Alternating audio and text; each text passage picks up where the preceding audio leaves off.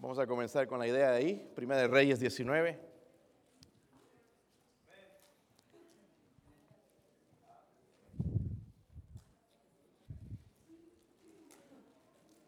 Hermanos el instituto, les felicito.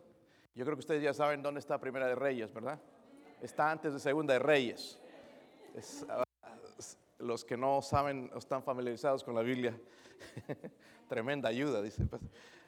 Ok. Si lo tienen, hermanos, digan amén. Vamos a poner atención, hermanos. Voy a hacer corto en el mensaje si me ayudan ustedes y ponen atención. Si veo que están, entra y sale, voy a alargar el mensaje para que escuchen todos. ¿ok? Y ah, se van a enfrentar con este problema tarde o temprano. Así que quiero advertir a la iglesia. Yo no quisiera que esto pase en nuestra iglesia, pero tenemos que estar preparados. Quiero que lean el versículo 3 y 4 nada más. Vamos, yo leo el 3, ustedes me acompañan en el 4. Primera de Reyes 19, 3 y 4. Viendo pues el peligro se levantó y se fue para salvar su vida. Y vino a Berseba, que está en Judá, y dejó allí a su criado.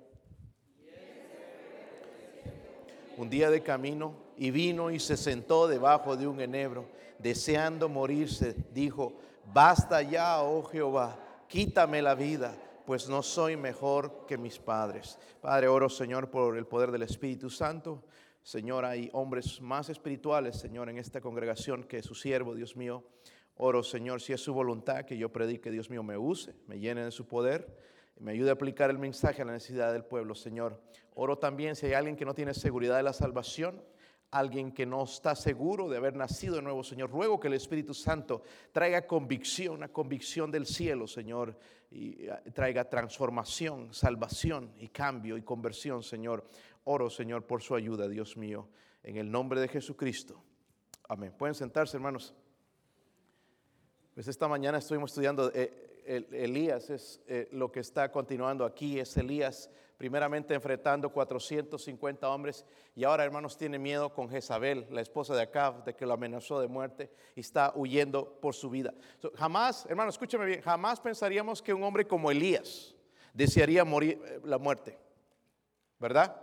Después de ver, hermanos, descender fuego del cielo, de cuando oró, que se cerró eh, el cielo, no llovió, cuando dijo que llueva, llovió, y el poder que tenía, el poder de Dios en su vida, al cual Eliseo decía que quería una doble porción del espíritu de Elías, jamás pensaríamos que este hombre deseaba la muerte. Caminaba con Dios, veía señales de Dios, ¿verdad? Poder en la oración, jamás pensaríamos. Pero la Biblia nos habla de la realidad, hermanos, de este hombre. Dice, la Biblia nos cuenta que él deseaba morirse. Amén. ¿Se ha deseado morirte alguna vez? Yo creo que sí. ¿Verdad? Ay, yo no, pastor, nunca. Uh, pues ha pasado por nuestra mente quizás. ¿Verdad? Y, y- y vemos en la Biblia también no solamente el ejemplo de Elías, porque Moisés también vino con el mismo pensamiento, pensó en su muerte cuando el pueblo de Israel era tan rebelde. Por eso hay mucho pastor quitándose la vida. En este año se han quitado varios la vida. Números 11, 14 al 15 dice, no lo, no lo busquen, pero dice ahí, cuando él se quejaba delante de Dios, no puedo yo solo soportar a todo este pueblo que me es pesado en demasía, y si así lo haces tú conmigo, yo te ruego que me des muerte, si he hallado gracia en tus ojos y que yo no vea, mal- vea mi mal. Moisés deseaba morirse. Quiero hablar, hermanos, de algo que es alarmante en nuestros días y está robando cientos y cientos de vidas, el suicidio. Solamente en el año 2017 hubieron cuatro- cua- 47.173 suicidios en los Estados Unidos. El 2018 subió el 20%. Este año ha subido el porcentaje. So, cada día, hermanos, cada año es peor. Ah, según las estadísticas, 123 suici- suicidios al día. En el día que nosotros pasamos, en este domingo que nosotros disfrutamos de la presencia de Dios, la paz de Cristo en nuestro corazón, alguien se quitó la vida. 123 personas pasaron a la eternidad. ¿Qué está pasando? La pregunta es, ¿será el suicidio la salida? Porque es, hermanos, de verdad que es un estado de desesperación que nosotros no podemos juzgar porque quizás no hemos estado ahí, pero es un estado de desesperación, es un estado donde los problemas llegan hasta el punto, hermanos, donde cree que es la única salida que tiene. ¿Qué es el suicidio? El suicidio, hermanos, es un acto voluntario de quitarse la vida intencionalmente. Y hay muchas maneras. 50% de los que se han suicidado en los Estados Unidos usan armas de fuego. Otros usan pastillas. Otros se cortan las venas. Y diferentes eh, eh, cosas o salidas que ellos escogen. Pero las escrituras, tenemos que ir a las escrituras, hermanos. Porque las escrituras relatan también casos de suicidios. Si usted ha leído la Biblia se va a dar cuenta que hubo suicidios. Y no solamente entre inconversos, sino también entre creyentes. Hubo suicidios. Ah, pastor, ¿dónde? Nunca lo he leído. Bueno, le voy a dar seis ejemplos, nada más rápidamente. Si usted quiere más información, después yo le puedo dar una copia del mensaje o lo puedes escuchar otra vez. Pero, por ejemplo, Abimelech, no sé si lo recuerdan también, cuando estaba mortalmente herido allá en el libro de jueces 9.5, pidió entonces a... Se, se, mató él por no pasar la vergüenza, porque una mujer le había tirado una piedra, ¿verdad? Estaba mal herido y él se quitó la vida. Vemos la, el, el, el, ejemplo de Saúl también, cuando era perseguido y gravemente herido en la, en la, batalla, se, se va a quitar la vida, le pide al escudero, el escudero no quiere, entonces él se va a echar en su espada para matarse y al mismo tiempo su escudero también se va a quitar la vida porque no querían, tenían miedo de ser atrapados y llevados, ¿verdad? No querían morir en las manos del enemigo. Otro ejemplo también en las escrituras es Aitofel, el consejero de David, se quitó la vida porque no tomaron en cuenta su consejo y fue y se eh, arregló, dice su casa, y se, se, se ahorcó. En la Biblia vemos también a Simri, de ser un rey, hermanos, hubo una conspiración, el pueblo no lo apoyaba a él, entonces decidió quitarse la vida también. Y queda el ejemplo de Judas Iscariote. Judas Iscariote si era un inconverso, se quitó la vida, estaba emocionalmente perturbado después de traicionar a Cristo, fue y se arcó. Y la Biblia nos cuenta en hechos que se desbarrancó y se deshizo, ¿verdad? al quitarse la vida. Otro piensan que es Sansón, pero Sansón en realidad lo que quería era vengarse de los filisteos, ¿verdad? Y vemos esto en la Biblia, hermanos, no es algo nuevo. el suicidio es algo horrible, es algo desgarrador, es algo que entristece el corazón de los familiares que quedan. Deberíamos, hermanos, entonces ver lo que la Biblia dice. Porque quizás alguien en nuestra familia está pensando quitarse la vida. Solamente, hermanos, en estos dos últimos meses he escuchado de cinco casos que se quieren quitar la vida. Cinco casos. Yo no he sido presente, he escuchado a los otros capellanes en sus testimonios que en sus empresas ha habido gente que se quita la vida. Yo he escuchado de uno en nuestra empresa donde trabajamos, un caso. Amén. Eso está por todo lado. Quizás en nuestros hijos, hoy hay mucho, hermanos, el, el, incentivar a eso, ¿verdad? A través del internet también a que los jóvenes se quiten la vida. Y está por todo lado. ¿Cómo podemos ayudar a una persona que se quiere quitar la vida? Y es ahí, hermanos, donde tenemos problemas. Pues, ¿por qué te vas a, si te quitas, te vas al infierno? Esa no es la salida, hermanos. Esa persona está apesumbrada, está desesperada. Lo que espera es un rayo de luz en su vida, ver un poquito de esperanza para salir del hueco en el que está metido. Ahora, yo quiero darle algunas señales para advertir a alguien que se está por suicidar. ¿Quieren saberlo? Porque no vaya a ser, hermanos, que nos agarre a alguien en la familia, uno de esos hijos. Amén. Yo tuve un sueño horrible el otro día con uno de ellos. Y me levanté desesperado, hermanos, a orar. Porque es algo que el diablo sí quisiera que haga. Y no importa si eres salvo, el diablo quiere que tú lo hagas. Amén. Pero vamos a ver con unas señales. Primeramente, rápidamente, hermanos, voy a leer esto. Usted escuche el mensaje otra vez si necesita más ayuda en este asunto. Pero número uno, una señal es hablar sobre sentimientos de desesperanza, vacío o no tener motivos para vivir. ¿Has escuchado a alguien así? Habla así, ah, quisiera morirme. Todo lo que habla es quererse morir. Debes tomar atención. Número dos, hablar de querer morir o de querer suicidarse. Tener cuidado con este tipo de personas, no lo tomemos a chiste. Porque sí pueden estar a punto de hacerlo. Número tres, sentirse atrapado o sentir que no hay soluciones posibles. Así se siente, hermano, esa persona. No, pero hace esto, le dice, no, no, no hay salida, he intentado, ya he intentado de todo, no hay salida. Estoy atrapado en esto. Y se sienten atrapados. Número cuatro, sentir un dolor insoportable físico o emocional. Número cinco, hablar de, gran vergüenza o de culpa. Esta gente se, avergüenza, no quieren estar, se, están a solas. Si ven a alguien allá escondiéndose a solas, nada más no lo miren, quizás no es que quiere suicidar, quizás es tímido o tímida, pero sí estas personas también tienen esa tendencia a, aislarse.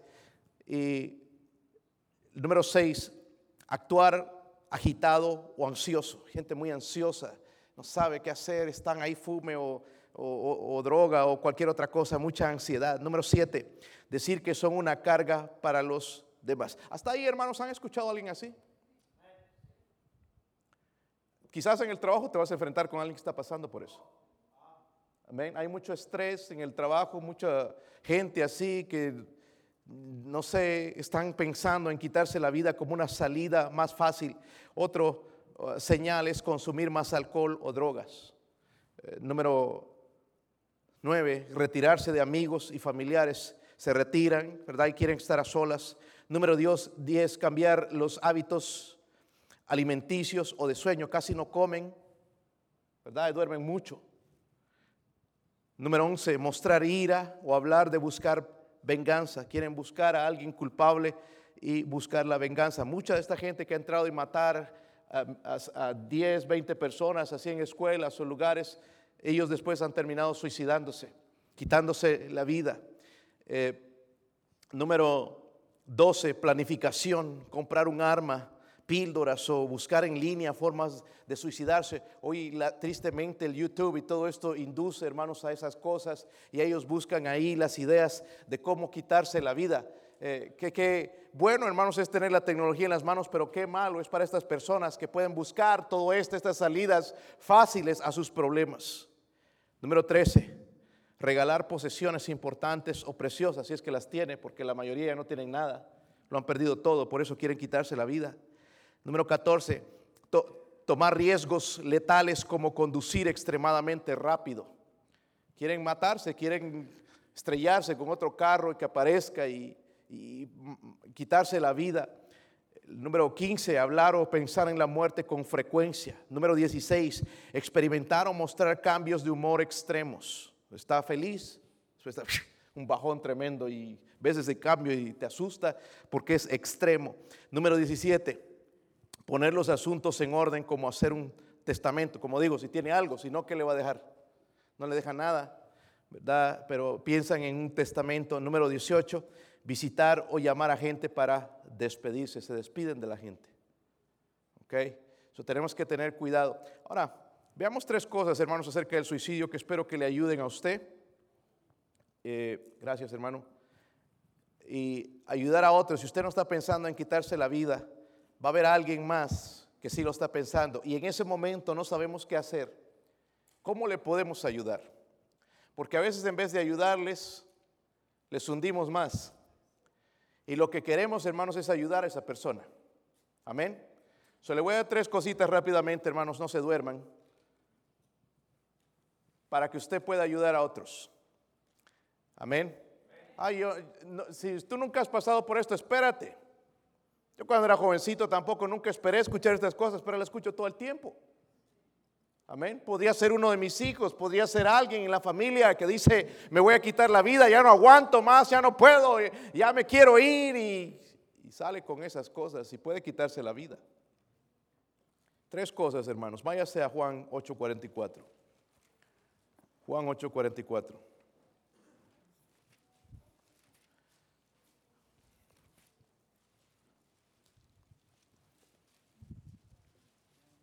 ¿Están ahí, hermanos? Mire lo que dice la Biblia, la palabra de Dios dice, vosotros sois de vuestro padre el diablo. So hay los hijos de Dios y los hijos del diablo. Si el Señor lo dijo, hermanos, porque hoy en nuestros días está la creencia de que todos son hijos de Dios. Según la Biblia, hermanos, no todos son hijos de Dios. Hay los hijos del diablo, amén. Y él está diciendo a estos religiosos, aquellos que pensaríamos que están correctamente, a los fariseos, les dice, vosotros sois hijos o vosotros sois de vuestro padre el diablo. Y los deseos de vuestro padre queréis hacer. Él ha sido homicida desde el principio y no ha permanecido en la verdad porque no hay verdad en él. Cuando habla mentira, de suyo habla porque es mentiroso y es padre de mentira. La primera verdad que quiero que veamos, hermanos, es el engaño del suicidio el engaño del suicidio. Muchos piensan que el suicidio es la solución, salida a la desesperación. Dicen, aquí se van a acabar mis problemas, aquí voy a dejar de sufrir a los demás, pero es una mentira, porque es una obra de Satanás y la Biblia dice que Él es mentiroso, amén. Jesucristo mismo nos dice, hermanos, que Él ha sido homicida, es un asesino. Desde el principio, hermanos, indujo a la muerte. Adán y Eva les empujó a la muerte. Él es homicida, él es asesino. Él es el que en las escuelitas allá ya prepara gente que lleva droga y le dan a nuestros niños para promar la primera vez y le dice esta vez va a ser gratis. Pero la próxima vas a pagar. Es donde los envician a, las drogas, los, los envician al alcohol. Él empuja a todo esto a la humanidad. Él es homicida. Amén. Mira las propagandas ahí de la cerveza y la gente alegre y bailando y felices. Eso es una mentira. Porque no muestran el otro cuadro donde los borrachos van y se eh, eh, eh, accidentan y los tienen que sacar en pedazos del carro porque no los encuentran todos juntos. No muestran cuando el, el esposo llega borracho a la casa y empieza a golpear a la esposa y a los hijos. Amén. No muestran eso. Él es mentiroso. Él es el engañador, es padre de mentira, es homicida. A él no le importa si tu hijo come vidrio molido. A él no le importa, él es homicida. ¿Están conmigo? Él es asesino, amén. Y él quiere que los demás se maten, que se quiten la vida. Él es, es un mentiroso. Planta pensamientos en la mente de desesperación, de destrucción. Él trabaja en la mente. Es por eso que Dios quiere que llenemos nuestra mente de la palabra de Dios.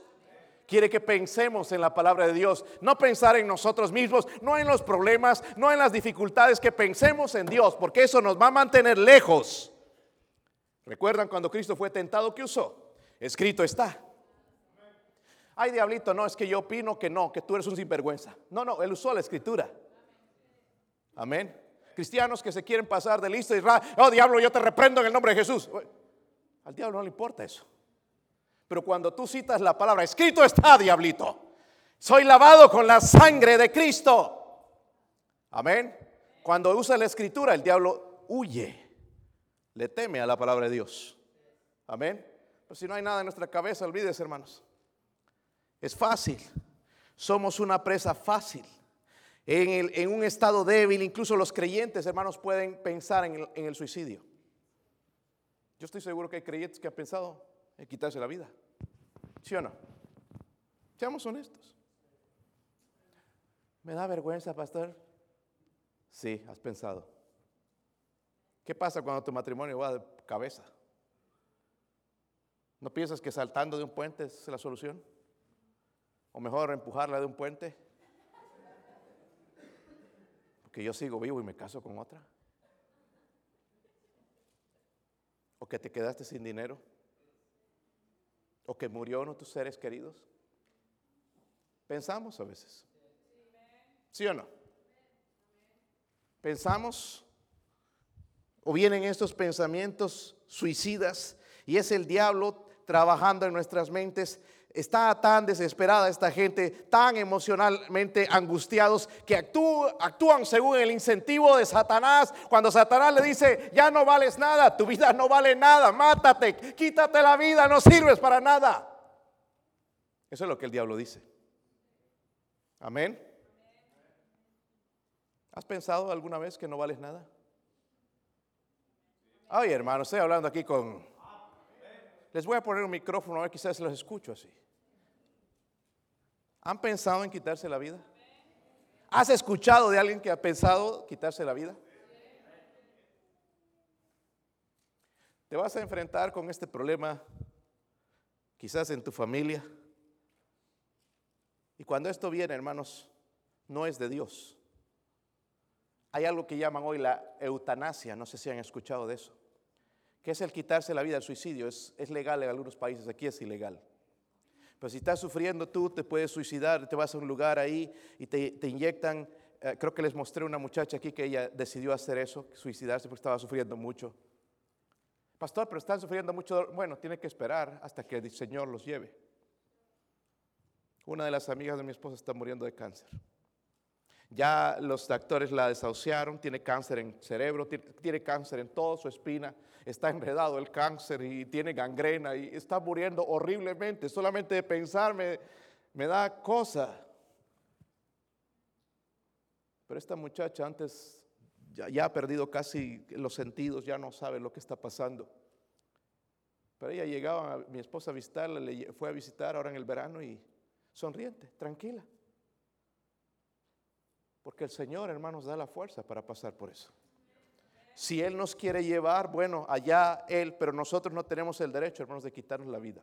Y Cristo dijo, hermanos, que Él es homicida, el Satanás es, es un asesino, quiere matar a nuestros hijos. Y los quiere matar, hermanos, lentamente. Quiere verlos sufrir. Es triste eso, ¿verdad? Miren qué malvado es Satanás. Nosotros, hermanos, como seres humanos, vemos sufrimiento, un niño hambriento y vamos a hacer algo para comprarle un pan, alimentar a ese niño, pero Satanás le daría veneno para que se muera. Ese es Satanás. Es homicida. Su hermanito, deje de bajar la guardia. Porque aquí nos estamos enfrentando contra las potestades, contra eh, los gobernadores de las tinieblas, contra el mismo diablo. Y si el pueblo de Dios no se para, hermanos, se abre sus ojos y se mantiene firme, ¿qué va a hacer de la humanidad? ¿Será la solución quitarse la vida? Ahora, pensar que el suicidio es la única salida a su desesperación y angustia es una mentira, ¿sí o no? Viene de las puertas mismas del infierno. Ese no es un pensamiento que pone Dios. So, cuando Satanás te dice tu vida no vale nada, deja de sufrir, quítate la vida, es una mentira. Amén. Está sufriendo, quítate la vida. Mira, ya no te quiere tu esposo, ya no te quiere tu esposa, quítate la vida. Tus hijos no te quieren para nada. Has perdido todo, quítate la vida. Él mete esos pensamientos, pero Jesucristo dice, Él ha sido homicida desde el principio. Cuando habla mentira de suyo, habla porque es mentiroso y es padre de mentira, Él engaña. Es mentiroso. Solo lo que está diciendo Él no es verdad. Amén. ¿Te has considerado que no tienes valor? Es menti- mentira de Satanás. Porque sí tienes mucho valor. Tanto valor que alguien vino a una cruz y derramó su sangre por ti. Amén. Eres de mucho valor. Amén. Eres de tanto valor que si llegas al hospital enfermo, allá te van a atender. Y van a hacer todos los doctores, van, van- van- a hacer los esfuerzos que ellos pueden para salvar tu vida, para resucitarte. Si necesitas resucitarte, van a hacer los gastos que se necesite, el esfuerzo que se necesite, porque vale la pena.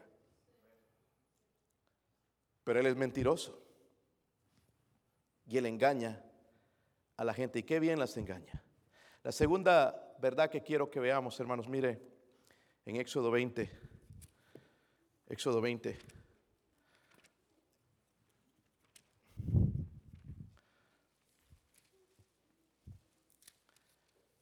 Versículo 13.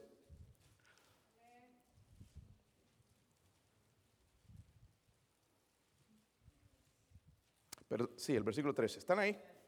Miren este versículo ta- tan largo, a ver si les animan a leerlo. Los hermanos que les gusta versículos cortos. No. Este es un mandamiento. No. No. No matarás. Esto viene de los labios de Dios. No matarás. Escrito con el dedo de Dios en las tablas que le dio a Moisés. No matarás. Solo otra verdad es esta. Vamos a ver la verdad acerca del suicidio. Cuando un individuo to- toma la decisión de suicidarse, esa persona ha violado de manera criminal un derecho que no es suyo. ¿Por qué Dios dice no? Dios dice, hermanos, es un derecho que no es suyo, el quitarse la vida. El que quita la vida, hermanos, y da la vida es Dios. Amén. Los, los doctores hoy justifican el aborto aquí en los Estados Unidos. Ese eh, eh, alcalde o gobernador de Nueva York que va a parar la eternidad en el infierno dijo que el aborto es una decisión santa. Eso es una blasfemia. Cuando dicen que el feto está ahí, que no es una célula, hermanos, es una vida. Y Dios dice, no matarás. Amén. No matarás, no importa cuál sea la opinión del gobierno. La Biblia dice, no matarás. Es el derecho de Dios de dar vida y de... Ahora, ¿qué pasa si mi hijo nace medio menso? Porque nacen retardados. Les llaman, uh, uh, en inglés dicen retarded, retrasados. Y salen ahí y tengo el derecho yo de matar a ese niño. No tenemos derecho. Dios le va a quitar la vida. Yo he visto, hermanos, que esos niños son las personas más dulces que existen. Dios derrama una gracia sobre ellos para entender la salvación, quizás en una manera que nosotros no la entendemos. Nuestro Dios es bueno. Pero lo que quiere probar, hermanos, el corazón de los hombres y la maldad que hay en nosotros. Cuando vemos, hermanos, los problemas, cuando vemos situaciones así, lo que queremos es quitarlo de en medio. Amén. Entonces, a lo que voy, hermanos, el suicidio es un pecado. Ay, pastor, una vez muerto ya no importa. Oh, es un pecado. Amén. Es un pecado que causa dolor indescriptible a los, a los, seres queridos, a la familia que queda, es ser un egoísta, es dejarse llevar por Satanás, es no pensar en los demás, estar pensando en uno mismo, va a dejar a la familia con mucho dolor. ¿Sí o no?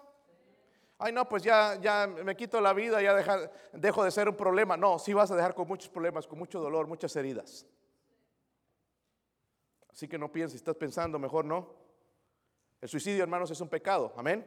Ahora, pero él también, lo que quiero explicar, hermanos, si dejen de dormirse, el suicidio no es más poderoso que la gracia salvadora de Dios. ¿Está conmigo? Pastor, no, no entiendo. Dije, el suicidio no es más poderoso que la gracia salvadora de Dios. El suicidio no puede arrebatarnos de la poderosa mano de Dios. Pastor, ¿está diciendo que una persona que se suicida no pierde la, la salvación? No. Se los voy a demostrar. Véngase alguien que se quiere suicidar. Tengo una pistola. Mire lo que dice, hermanos, allá en, en Efesios. Perdón, en Juan 10. Juan 10.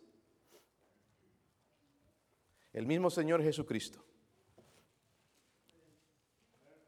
Está hablando de creyentes. Él nos llama ovejas. ¿Ok? Nosotros somos sus ovejas. Él es el pastor. Dice ahí en el versículo 27. Mis ovejas ¿qué? oyen mi voz. Aquí sabemos entre la salvación de una persona. Oyen mi voz y yo las conozco y qué. Siguen, siguen al Señor, siguen a su pastor.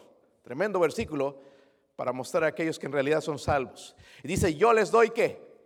Dice, yo les doy, ese es presente. Dice, no, no, dice, yo les daré. Dice, yo les doy qué. No perecerán qué. Jamás, ni nadie las arrebatará qué. El suicidio la puede arrebatar. Nadie se arrebatará de mi mano. Dice mi Padre que me las dio es mayor que todos y nadie las puede arrebatar de la mano de mí es bueno saber eso. Porque entonces Saúl está en el cielo. Amén. Saúl era un cristiano. Amén. Sansón medio mundano, pero está en el cielo. Estoy hablando, hermanos, que la gracia de Dios es tan grande, que por eso se llama gracia. Que nosotros no la entendemos, pero es un favor de Dios, es un regalo de Dios. Como dice en Efesios 2, 8 y 9. Por gracia sois salvos, por medio de la fe. Esto no de vosotros, es un regalo de Dios, no por obras, para que nadie se gloríe. Ahora, pastor, entonces pensando eso, mejor me quito la vida. Es un pecado. Y tú no, tienes, no quieres cometer algo, ¿verdad?, que va a herir el corazón de tu Dios. porque Dios te ama. Y el momento que Él tiene, porque Él ya sabe, hermanos, cada uno de nosotros aquí, ninguno sabemos cuándo vamos a morir, pero Dios sabe. Qué, feo sería eso, ¿verdad? Saber nosotros. Uy, ya el Señor me dijo qué fecha, próximo año, en septiembre, el 10, voy a morir. Ya, preparándose. Qué feo sería, ¿no? Pero Él no nos dice. La puerta no, digo, la muerte no llama. Y por eso que tenemos que estar preparados para morir en cualquier momento. Amén. ¿Sí o no? Tenemos sí nosotros nuestro certificado. ¿Cuántos saben cuánto nacieron? A ver, levanten su mano. Algunos no saben cuándo nacieron. No tiene que darle una ayuda, llamar a la embajada de su país y buscar su certificado de nacimiento. Pobrecitos no saben cuándo nacieron. ¿Cuántos saben cuándo nacieron? ¿Cuántos saben cuándo van a morir? No sabemos, ¿verdad? Es algo, pero algo que Dios sabe. ¿Sí? Es algo que Dios sabe. Un día nuestros familiares van a estar ahí alrededor llorando en una ataúd ahí a, nosotros. Un día va a ser así. Y van a estar aquí parados al lado, ahí va a estar el cuerpo. Y la gente saludando, muchos llorando por la partida de ese ser querido. Va a suceder. Pero eso tiene que suceder cuando Dios lo haga. No porque nosotros lo hemos hecho. Ahora, el que no es salvo, lo que está haciendo no es librándose de problemas, está acelerando el irse al infierno. Cuando yo agarro a alguien, hermanos, que está con ganas de suicidarse, la primera pregunta que le hago es esto. Y si tú te quitas la vida, ¿tú crees que va a mejorar? Pues no sé. ¿Eres, ¿Conoces a Cristo como Salvador? ¿Crees que va a ser mejor allá? Pues no sé. Pero no puede ser peor que esto. Bueno, según la Biblia puede ser peor porque si vas al infierno va a ser, tu, vida va a ser para toda la eternidad peor. Y allá no te puedes suicidar. Vas a vivir por la eternidad. Amén. Eso es importante saber en esta noche si en realidad el Señor le ha salvado, ha rescatado su alma. Porque no sabemos. La Biblia dice, está establecido para el hombre que muera una sola vez y después de esto él vamos a morir, está establecido por Dios y es Dios quien nos va a quitar la vida. Dios, hermanos, no va a rechazar a nadie que haya puesto su fe en Jesucristo. Okay. Si la salvación se perdiera y alguien, un cristiano que se suicida, un cristiano verdadero, no de nombre, un cristiano, entonces ya sería inconsistente con lo que dice la palabra de Dios, que la salvación es por gracia. ¿Están conmigo? Ya no sería por gracia sería por mis obras, depende de lo que yo hago. Y la salvación no es de esa manera, aunque haya iglesias, haya pastores que prediquen eso, están predicando una mentira. La salvación es por... Y Cristo dice, nadie las arrebatará de mi, mano. mi Padre que me las dio mayores que ellos. Nadie las arrebatará de su mano. Nadie. Y hay muchos versículos, hermanos, que podría mencionar. Pero la otra verdad es esta. Váyase a Juan 10:10. 10. El suicidio es un pecado. Si usted no tiene a Cristo y se quita la vida, usted va a pasar la eternidad en el infierno. Pero si usted es un creyente y se ha quitado la vida, no puede perderlo, pero sí es un pecado, el cual usted no debería ni pensar en cometerlo. En Juan 10:10, 10, están ahí. Dice la escritura, el ladrón, está refiriendo a Satanás, el ladrón no viene sino para hurtar, es robar, matar y qué. Pero dice, yo he venido para que tengan vida y para que la tengan. Porque hermanos, estamos hablando de este tema tan terrible. ¿Cómo puedo ayudar a un amigo que se quiere quitar la vida? ¿Cómo puedo ayudar a un compañero de trabajo que se está por quitar la vida? ¿Qué puedo hacer por él? A veces en veces quizás de decirle algo, eh, le, le podemos herir y acelerar más bien que se vaya a quitar la vida. ¿Qué puedo hacer? Es importante. ¿Cuál es la conquista sobre el suicidio. El diablo quiere matar, amén. Pero Cristo quiere dar vida, amén. Cristo quiere dar vida. Si usted no es salvo, entréguese a Cristo hoy. Punto. No estés, ay, no, es que no sé, quién sabe, en ocho días. Hoy entréguese a Cristo. Porque el diablo anda detrás de usted, lo quiere matar. Y si usted es salvo, tiene pensamientos de muerte, vuelve, vuelva a tener comunión con Cristo. Hermano, cada vez, cada vez mis mensajes, si usted se ha dado cuenta, está hablando del caminar con Dios, de la comunión con Dios, porque cuando rompemos la comunión con Dios es cuando entran todas estas cosas y el diablo hace barbaridades y caemos en pecados horribles y no nos podemos levantar. Amén. El propósito mío no es hacerte un teólogo, es hacerte una persona, un Elías, una persona que camina con Dios, que vive para Dios, que ve la mano de Dios en su vida. Ese es el deseo, hermanos, de, creo, de, de, todo pastor, ¿verdad? Que predica la palabra de Dios, de que el, pueblo de Dios camine con Dios, no con el mundo. Ahora, ¿cómo puedo conquistar estos pensamientos de muerte? Seamos honestos, hermanos. ¿Ha habido alguna vez donde hemos pensado estrellarnos allá en aquel camión que viene allá? Ahí se acabaría todo. Ay, ya, y le voy a dejar el testamento un millón de dólares para que no sufra, me entierre. Va a sufrir igual. Sí, le va a alegrar el millón de dólares, pero si te suicidas, te voy a decir una cosa, la aseguranza no te da el dinero. Así que te conviene mejor seguir viviendo. y quiero meterle un poquito de gracia, hermanos, algunos de ustedes son bien aburridos. No los voy a invitar a mis fiestas, ¿verdad? ¿Quién que, me gusta gente que ría, que disfrute, que tenga gozo en su vida? Porque de esa manera, hermanos, cuando otro ve gozo en mi vida, puedo ayudarle más que una crítica. Si una persona ve que mi gozo es real, va a querer lo que yo tengo. Hay una luz ahí entonces ya mi vida. Sí, hay algo, Dios me está mostrando algo, pero si yo ando como limosnero, ¿qué ayuda le puedo dar a esta persona? Hermanos, vamos a escuchar de casos de suicidios. A, usted mismo está escuchando ahora, quizás en su trabajo, en la familia. Yo no sé, quizás lo ha escuchado. Hay gente que se corta las venas. Se van jovencitos ahí en la bañera, en el baño, se cortan las, las, las venas porque lo dejó fulana. Ya se acabó su vida para eso.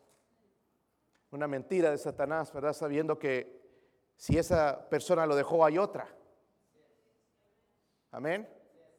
Hay que agüitarse ahí que te dejó fulano, fulana. No vale la pena. Amén. ¿Sí o no? No pregunto cuánto les ha pasado eso porque se van a poner rojos. Y aquí ya estoy viendo algunas caras rojas. ¿Qué puedo hacer, hermanos, para conquistar esos pensamientos? Porque Él empieza aquí. ¿Verdad? Tú no vales nada. Tu vida no vale ya nada. Mira, nadie te quiere. ¿Para qué sigues viviendo? Estás sufriendo. No tienes dinero, no tienes nada, no tienes popularidad. Mira, nadie te quiere. En la iglesia nadie te saluda. Mentiras. Porque el que quiere venir, que no le saludan, sí, lo va a ver. Porque va a haber algunos que no le saludamos quizás. Y anda buscando cualquier cosita para tomar este paso. Les voy a ayudar, hermanos, entonces Lucas 12. Lucas 12. ¿Cómo conquistar esos pensamientos? Lucas 12.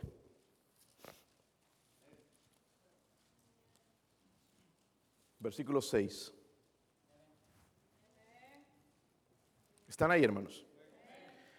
Ahora vamos a ver un poquito esto. Dice aquí, el Señor no se venden cinco pajarillos por dos cuartos.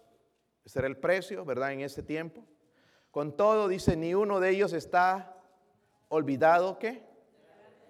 Ah, yo no sé, hermanos, si tú has podido contar aves, a veces vuelan en, en, grupos grandes y se mueven y se van a otro lado, pero a veces llegan a la casa, hermanos, miles, quizás millones, que se paran ahí en los campos verdes. Y tratas de contar y, wow, ¿sabes que el Señor tiene cuenta de cada uno de ellos? A nosotros nos importaría.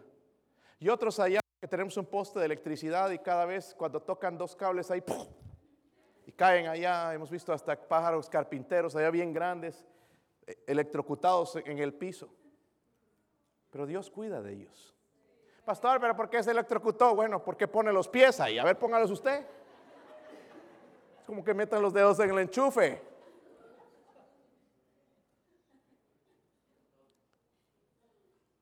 El versículo 7 dice lo siguiente, pues aún los cabellos de vuestra cabeza están todos. Imagínate, hermano Roberto, qué amor tiene el Señor por tu cabeza. Bueno ser pelón, ¿verdad? Ya no le das trabajo al Señor para que cuente los tuyos. Se me escapó el otro que iba a ver aquí, pero ya se, se fue.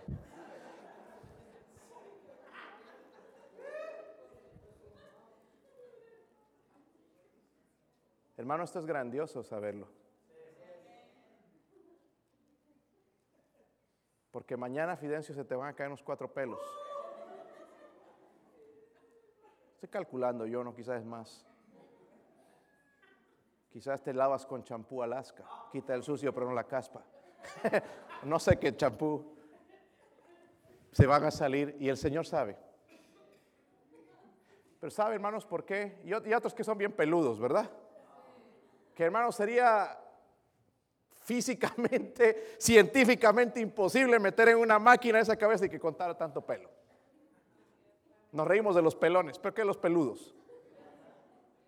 Tienen pelo hasta en las lenguas. Pero hermanos, el Señor sabe todo eso. ¿Ah? ¿Qué, ¿Qué, dice el versículo? Pues aún los cabellos de vuestra cabeza están qué?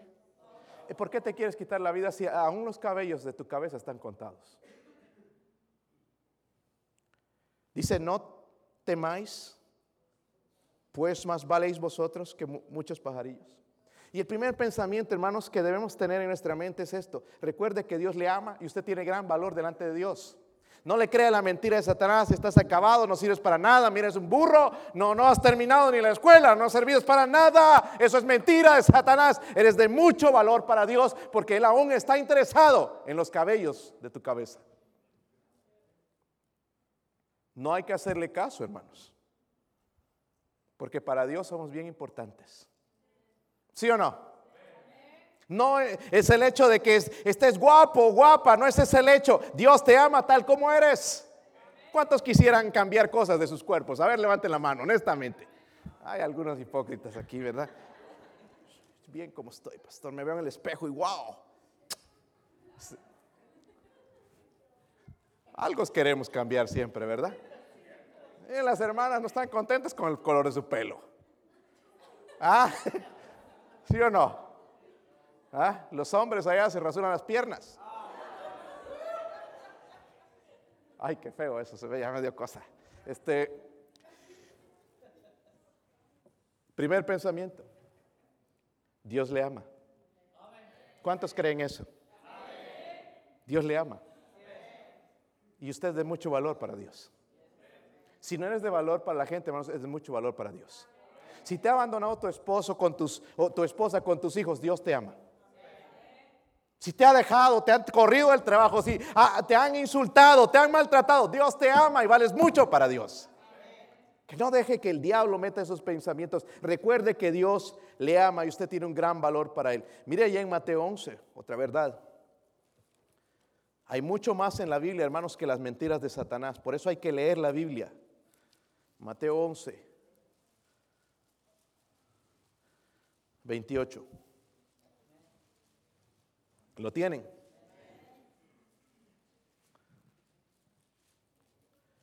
Mateo 11, 28. ¿Están ahí? Dice, perdón, estoy en el equivocado, ahora sí. Venid, dice a mí, todos los que estáis trabajados, sí. Esto puede hablar de la angustia, la desesperación, Venid, dice a mí, ok, yo les voy a dar la solución. Y yo os haré, haré que. Dice, llevad mi yugo sobre vosotros y aprended de mí, que yo soy manso y humilde de corazón, y hallaréis descanso para vuestras. Hermanos, Jesús quiere ayudar a llevar sus cargas. Eso es lo que nos está invitando a hacer. ¿Sí o no? Dice, bueno, tienes problemas, estás cansado, estás angustiado, estás desesperado, te quieres quitar la vida, estás lleno de problemas, ven, yo te voy a ayudar. El diablo no va a ayudar. El diablo te va a ayudar a conseguir una pistola en eBay barata y pegarte un tiro. Porque va a haber alguien que te la va a vender. Amén. Aquí la gente en Estados Unidos tiene la cabeza mala. Dice que hay que quitar las armas. El problema no son las armas, el problema es el corazón. En Israel, hermanos, todo el mundo, hasta los jóvenes tienen armas si no se andan matando. Porque desde pequeños se les enseñó a temer a Dios. En, Dios, confiar en Dios y de que son de valor para Dios. Pero aquí, hermanos, la vida no vale nada. ¿Verdad? Si no tienes carro, si no tienes fama, no vales nada. Si no juegas básquetbol, si no mides 6, 8, no vales nada. Es mentira de Satanás. Tú vales mucho.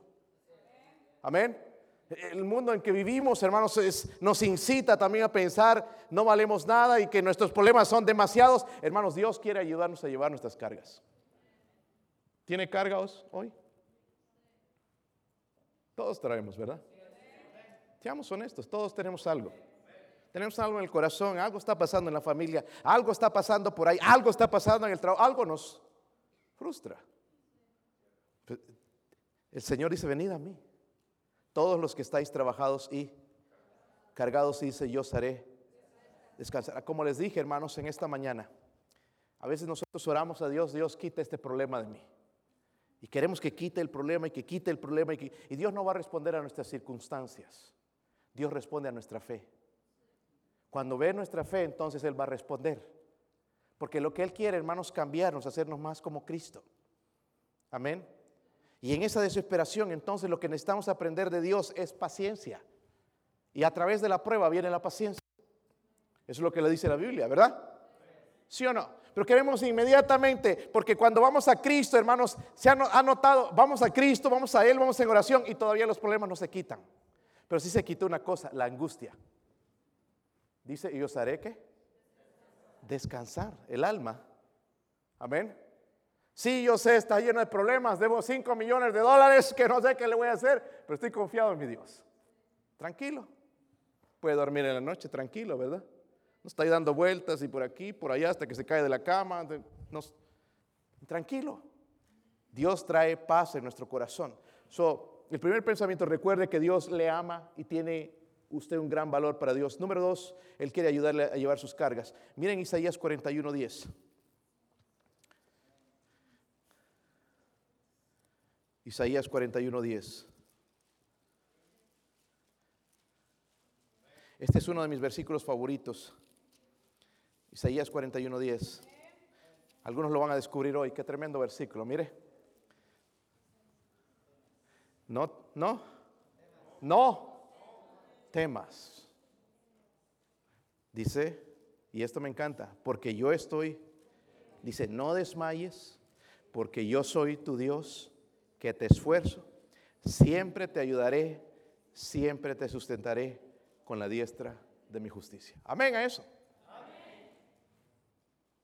No importa cómo se siente, usted no está solo. Amén. El hecho que nos sintamos solos no significa que estamos solos. Dios está con nosotros. Amén. Y sí, hermanos, nuestro Dios no es un malvado como el, el, Dios de los musulmanes que ya la regaste y te va a matar. No, no, no, ese no es nuestro Dios. Nuestro Dios es paciente y está ahí. Cuando no hay luz, todo es oscuro, Él está ahí. Ahí está Dios. Amén. ¿Se recuerdan en Elías también cuando se agüitó y se metió a la cueva y el Señor le dice, ¿qué haces ahí en esa cueva? Ahí escondido en la cueva. Y quería ver la presencia de Dios después de todo lo que vio y vio y, vino un, tornado. Pensó que venía en el tornado, no era en el tornado, hubo un terremoto, pensó que era el terremoto. No, nada más una voz apacible, un silbido apacible. Y ahí estaba Dios. No esperemos grandes cosas, hermanos, para ver que Dios está ahí. En cosas pequeñas, cuando te pones de rodillas, puedes escuchar el silbido de Dios ahí al lado tuyo. Amén. Nos han enseñado equivocadamente que tiene que pasar un terremoto y un rayo, ¡pum! caer y ahí está Dios. No, no, no, no. A veces en lo más sencillo, hermanos, en lo más quieto, en, nuestro, en nuestra alcoba, donde estamos orando, ahí se presenta Dios, en ese lugar. Número tres, o número cuatro, vayas a Filipenses 4, el versículo 8. Este versículo, hermanos, yo lo tengo de memoria porque me ayuda a tener victoria en mi mente. Y es lo que Satanás quiere destruir nuestra mente, entrar en nuestra mente. Filipenses 4.8. ¿Están ahí? Dice ahí, por lo demás, ¿qué? Está hablando a los hermanos, ¿verdad? Todo lo que es, todo lo, todo lo, todo lo, todo lo, todo lo. Y si hay virtud alguna, si hay algo digno de alabanza, en esto qué? Hermanos, nosotros pensamos todo mal. Todo negativo. Hay personas, hermanos, que, que, te pones a hablar y pues todo negativo. Ay, ¿cómo andas? Ay, pues mal, no sé cómo me va a ir, todo mal. Tiene un examen, ay, me voy a aplazar. Todo negativo. Pensamientos negativos. Pero el cristiano, hermanos, debe pensar positivamente. Y estoy hablando del mensaje de Joel Austin, que es perverso. Estoy hablando, hermanos, según la Biblia, pensar en Cristo, porque Él es el que es honesto, Él es justo. Amén. Pensar en nuestro Señor, en nuestro Salvador, que Él me ama, que Él dio su vida por mí, que Él es todo, soy todo para Él, soy tan importante que Él piensa en mí todo el tiempo, aún los cabellos de mi cabeza los tiene contados. Soy importante para Él. Poner pensamientos, eh, eh, memorícese la Biblia, llene su mente de la palabra de Dios, llénela para cuando venga la tentación, entonces citar la, la palabra de Dios. Número 5, en Romanos 8, Romanos 8. versículo 1. ¿Están ahí?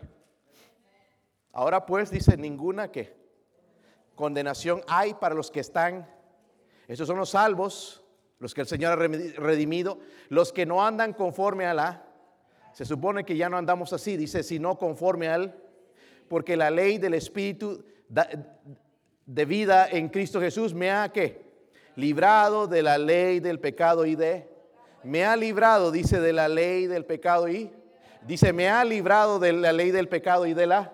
En otras palabras, hermanos, y lo que quiero decirles es que Dios no te condena a ti por tus fallas.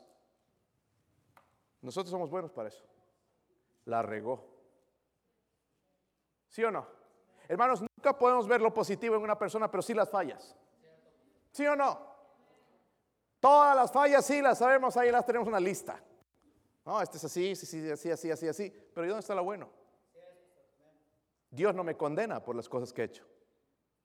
Amén. Si estoy pecando, sí, Dios me va a reprender. Pero Él no me está condenando, mira, sin vergüenza. Y ese pecado que cometiste hace tiempo y que te lo perdoné. No, Dios no es ese. Nosotros nos levantamos, ¿verdad? Ahí estamos desenterrando muertos todas las veces. Ay, pero ¿te acuerdas lo que hiciste? Sacando ahí, desenterrando toda la peste otra vez. Y el Señor nos perdona, hermanos, y dice, no me acordaré más de sus pecados. Amén. Él no nos condena. Lo que nos condena es Satanás, porque él dice, mira, ya te, drogaste otra vez, mira, ya, caíste en pecado otra vez, ¿de qué? Te sirve una vez más. Nos condena. Nos va a acusar delante del diablo y Dios no hace eso. Mire lo que dice ahora en Jeremías 29, a ver si lo puede encontrar. Jeremías 29.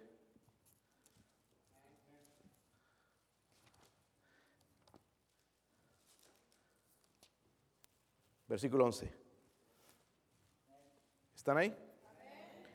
Porque yo sé los pensamientos que tengo acerca de, dice Jehová, pensamientos de paz y no de mal. Dice, para daros qué?